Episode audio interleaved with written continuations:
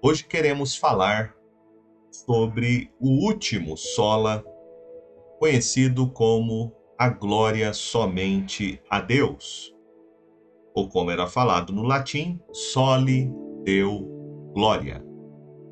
Muitos pensadores cristãos sérios reconhecem que glorificar a Deus é uma das principais vocações do homem, tanto nesta vida como na vida por vir.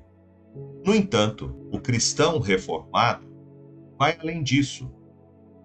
Ele enfatiza as seguintes verdades: o alvo de Deus é manifestar a sua glória. Ele manifesta a sua glória em tudo que faz, mais notavelmente em revelar sua excelência moral às suas criaturas e evocar o louvor delas por sua beleza e pelos benefícios que ele lhes concede. A glória de Deus é aquilo que o faz parecer glorioso aos anjos e aos homens. A palavra glória, no hebraico, é kabod e deriva-se de uma raiz que significa peso. Por exemplo, o valor de uma moeda de ouro era determinado por seu peso. Portanto, ter peso significa ter valor ou dignidade. A palavra grega traduzida por glória é doxa e originalmente significava opinião. Essa palavra se refere à importância ou ao valor que, em nossa opinião, atribuímos a alguém ou alguma coisa.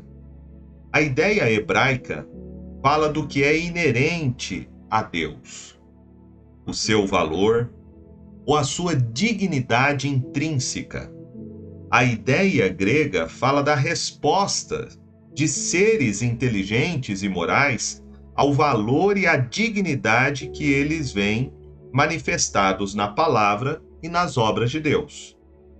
Em ambos os testamentos da Bíblia, a palavra glória significa a manifestação da excelência e da dignidade, bem como a resposta de honra e adoração a essa manifestação. A glória de Deus é a beleza das suas perfeições multiformes, bem como o esplendor admirável que emana dessas perfeições. A excelência moral de Deus resplandece em grandeza e magnificência em seus atos de criação, providência e redenção. Ao contemplarem essa excelência, os adoradores de Deus lhe dão glória por meio de louvor, ações de graça e obediência. Os serafins declaram: toda a terra está cheia da sua glória, conforme Isaías capítulo 6, verso 3. Eles afirmaram que Deus deve receber a glória em tudo, até mesmo na condenação dos ímpios mas a glória suprema de Deus é que a terra deve ser cheia de manifestação da sua graça salvadora. Como diz Romanos capítulo 5, verso 21, a fim de que, como o pecado reinou pela morte, assim também reinasse a graça pela justiça para a vida eterna mediante Jesus Cristo, nosso Senhor. Portanto, a maior manifestação da glória de Deus no mundo é mostrada por seu filho. Como diz Atos capítulo 3, verso 13, o Deus de nossos pais glorificou a seu servo Jesus. O segundo aspecto deste sola da reforma diz respeito ao propósito do homem, ao seu maior objetivo que é glorificar a Deus. Em tudo que o homem faz, por palavras e por ações, ele deve empenhar-se para dar glória ao seu Criador e Redentor. João Calvino incorporou essa verdade em sua vida e escritos, bem como em sua morte. Quando sua vida se aproximava do fim, o seu corpo foi assolado por inúmeras enfermidades. O seu sofrimento se tornou tão severo e seus mais queridos amigos rogavam-lhe que parasse de trabalhar. Calvino respondeu: O quê? o meu Senhor me achará ocioso? Quão característico isso era do homem que vivia pelo lema: Eu te ofereço, Senhor, meu coração, pronta e sinceramente. De modo semelhante, os cristãos reformados dedicam suas vidas à glória de Deus são homens e mulheres que estão convencidos de que o principal propósito da sua vida é glorificar a Deus. Como afirma de maneira tão belíssima o Catecismo de Heidelberg, o único consolo deles na vida e na morte é que pertencem ao seu fiel Salvador, Jesus Cristo? Pergunta primeira. Quando o calvinista se apega ao sole deu glória, em sua peregrinação espiritual, ele confessa que tudo que Deus faz é bom.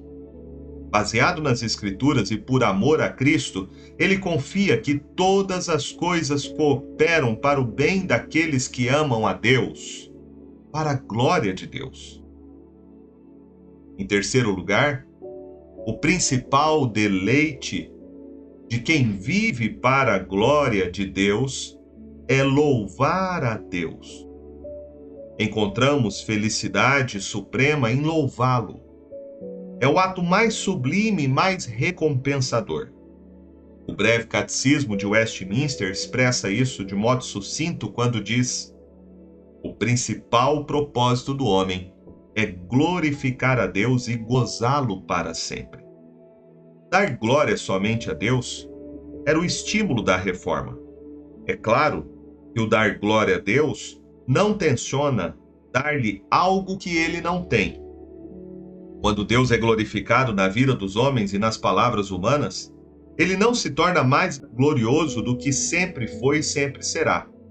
Nas palavras de Thomas Watson, um teólogo puritano do século XVII, a glória de Deus é uma parte tão essencial do seu caráter que ela não pode ser Deus sem ela. Uma doxologia verdadeira exalta a Deus pelo que ele é, reconhecendo porque ele é digno de louvor e adoração humana. Entendemos esse tipo de glória? Será que amamos glorificar a Deus e viver para Ele?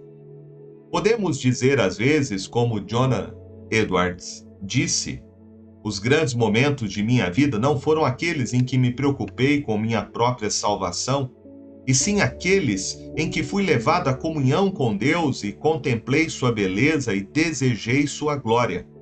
Eu me regozijei anelei ser esvaziado e aniquilado do eu, a fim de que fosse tão somente cheio da glória de Deus e de Cristo. O verdadeiro cristão anela usar cada dom que Deus lhe deu para glorificá-lo. Resolve viver a ordem do apóstolo Paulo. Fostes comprados por preço. Agora, pois, glorificai a Deus no vosso corpo.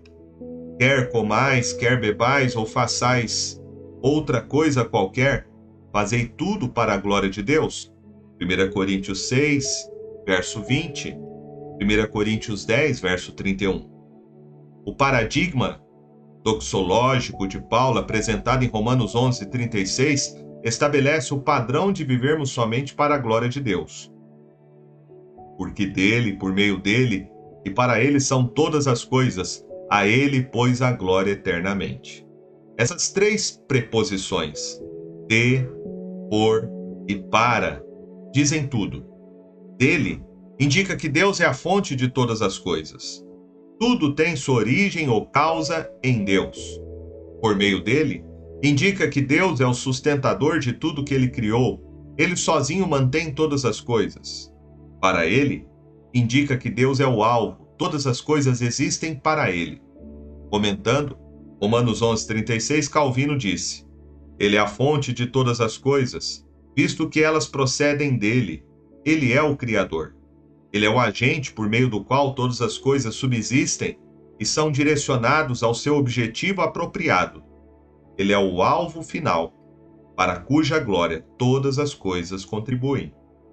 Usando esse paradigma, como o cristão reformado glorifica a Deus? Por confessar seus pecados a Deus, e buscar o perdão em Cristo para ter em si a restauração da natureza de Deus.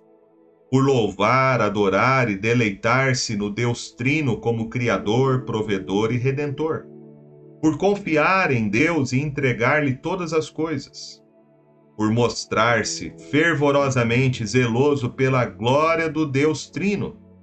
Por andar com humildade, gratidão e alegria diante de Deus tornando-se cada vez mais conformada à imagem do Filho de Deus, por conhecer, amar e viver os mandamentos da Palavra de Deus, por ter uma mentalidade celestial e nutrir desejo de estar com Ele para sempre. O sol lhe deu glória. É o mais elevado anseio de um cristão reformado. Nenhum outro alvo ou desejo pode equiparar-se ao viver para a glória de Deus. O verdadeiro cristão encontra propósito e regozijo em glorificar a Deus. Pela graça, ele crê, conhece, ama e vive somente para a glória do seu Deus e o seu Salvador.